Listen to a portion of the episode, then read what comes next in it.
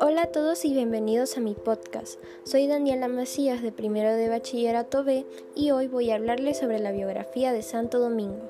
Santo Domingo de Guzmán nació en Caleruega, Burgos, en 1170 en una familia muy devota. Su madre fue doña Juana de Asa y su padre don Félix de Guzmán, quienes eran familiares de reyes castellanos y eran descendientes de los cofundadores de Castilla. Santo Domingo tuvo dos hermanos, Antonio y Manes. Manes fue enviado a París en la dispersión de los frailes el 15 de agosto de 1217 y ayudó en la fundación del convento en Santiago. Arcipreste don Gonzalo de Asa, tío de Santo Domingo, fue quien lo educó durante siete años hasta los catorce, porque se fue a vivir a Palencia, donde hizo seis cursos estudiando humanidades superiores y filosofía, cuatro en teología y otros cuatro como profesor del estudio general en Palencia. Luego de terminar su carrera de artes en 1190 recibió la tonsura. Para quienes no sepan qué es la tonsura, se los explicaré. La tonsura es cuando se afeita una zona del cuerpo. Originalmente era mal visto, pues a los esclavos se les hacía así.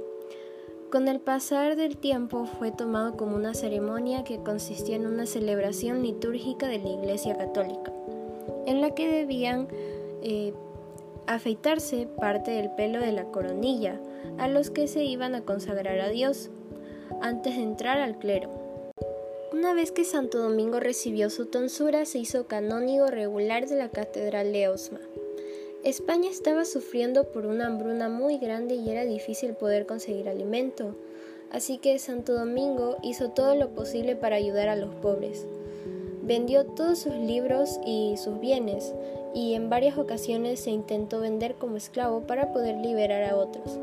Cuando terminó sus estudios, el obispo le encomendó la presidencia de la comunidad de canónigos y del gobierno de los diócesis en calidad de vicario general de la misma, debido a sus cualidades intelectuales y morales. En 1205, el rey Alfonso VIII de Castilla encomendó al obispo de Osma a buscarle novia a su hijo. Durante este viaje, el obispo fue acompañado por Santo Domingo, Tuvieron un viaje muy largo hacia Francia, pero cuando llegaron quedaron horrorizados por la herejía albigense, un movimiento manicaísta en el sur de Francia. Se asustaron por toda la falsedad que se había expandido. Eh, las personas albigenses iban en contra de las enseñanzas de la iglesia.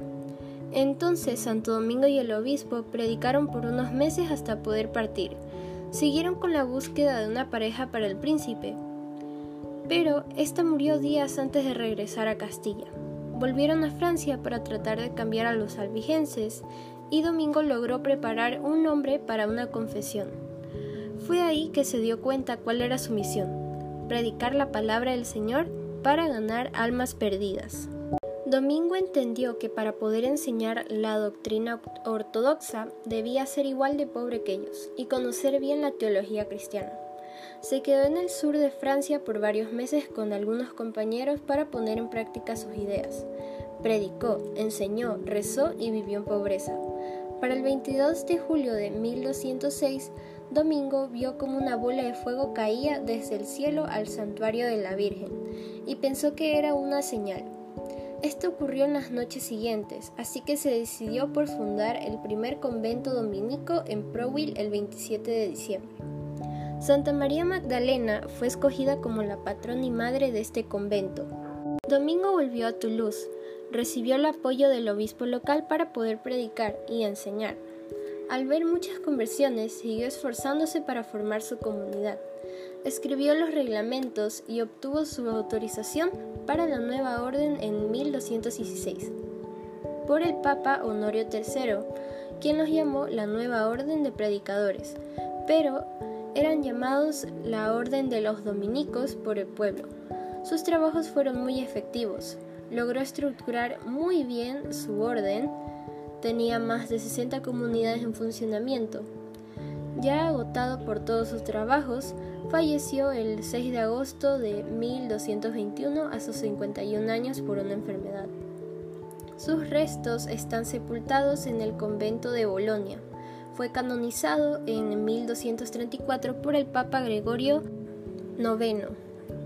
Según algunos escritos, siempre elegía lo mínimo para sí mismo, y cuando entraba a algún pueblo se quitaba las sandalias y agradecía a Dios.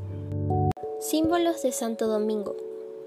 El perro con la antorcha cuando la beata Juana de Asa estaba embarazada de Domingo, tuvo un sueño en el que un perrito salía de su vientre con una antorcha. Intrigada por ese sueño decidió ir con Santo Domingo de Silos, quien le dijo que su hijo iba a encender el fuego de Jesucristo en el mundo mediante la predicación, y como agradecimiento nombró a su hijo Domingo. La Azucena. La Azucena suele ser relacionada con la pureza. El amor por la pureza de Domingo fue tan perfecto que en su lecho de muerte, al hacer una confesión pública en frente de sus hermanos, pudo decir, Gracias a Dios, cuya misericordia me ha conservado en perfecta virginidad hasta este día. Si deseáis guardar la castidad, evitad todas las conversaciones peligrosas y vigilad vuestros corazones. Y entonces, sintiendo remordimiento, dijo a Fray Ventura, prior de Bolonia, Padre, temo que he pecado hablando de esta gracia delante de los hermanos. La pureza de su alma y el deseo de que sus hijos imitasen le llevaron a hacer esa revelación. El rosario. Viene de una leyenda medieval, cuando Domingo predicaba en Prusia, Francia. Los artistas cristianos asumieron de esta leyenda este atributo iconográfico y se lo aplicaron a Santo Domingo divulgando que la Virgen se apareció con un rosario en la mano a Domingo y le encomendó su rezo y difusión. Aunque históricamente no se sabe nada de esta aparición, sí es verdadero el amor que tenía hacia María. La utilización del atributo rosariano por parte de los artistas debe conectarse con la propagación de la plegaria mariana a través de la fundación de las cofradías y hermandades del rosario. Espero que hayan disfrutado mucho de este podcast y hayan aprendido un poco más sobre Santo Domingo. Muchas gracias por haber escuchado este podcast.